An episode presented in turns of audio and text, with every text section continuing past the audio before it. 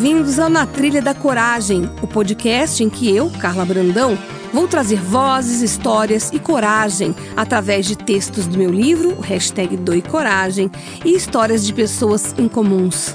Elas vão entrar na nossa trilha para contar a história que mudou a vida delas. Respira fundo, nem traz mala e nos acompanhe nessa trilha. Será um episódio por semana, onde vamos falar de coragem, sucesso e o momento presente.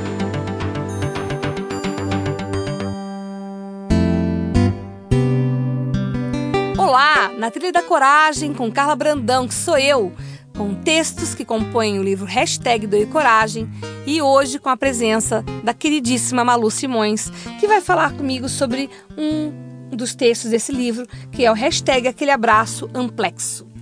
Carla, dar um abraço é muito gostoso. Dá né? um abraço, Malu, dá um abraço. Mas olha, tem que dar abraço, aprendi que tem que ser coração com coração, Nós aprendemos não isso. é?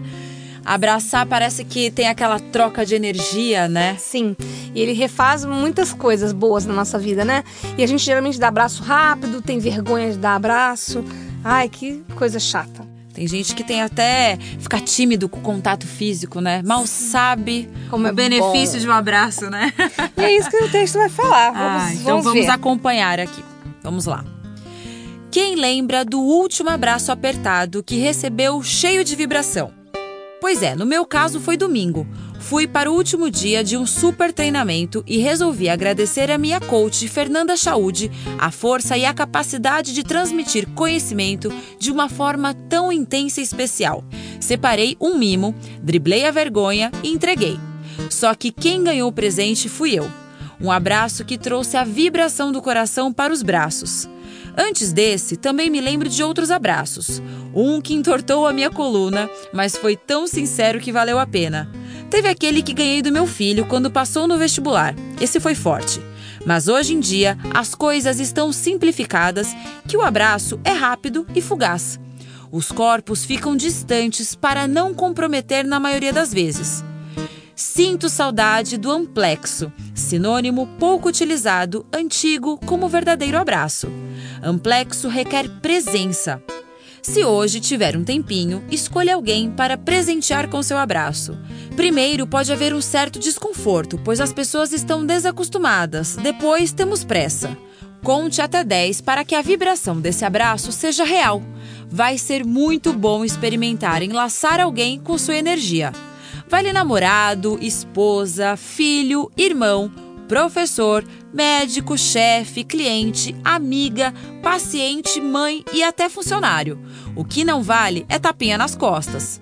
Confesso que tinha essa mania de dar três tapinhas quando abraçava alguém.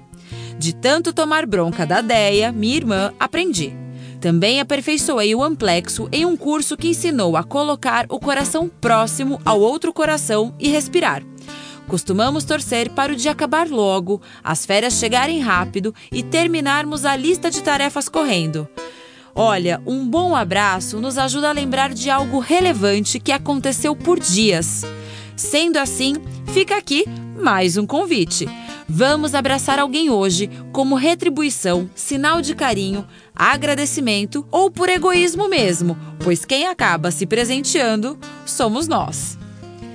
Gostou? É, muito! A gente aprendeu no curso junto também, né?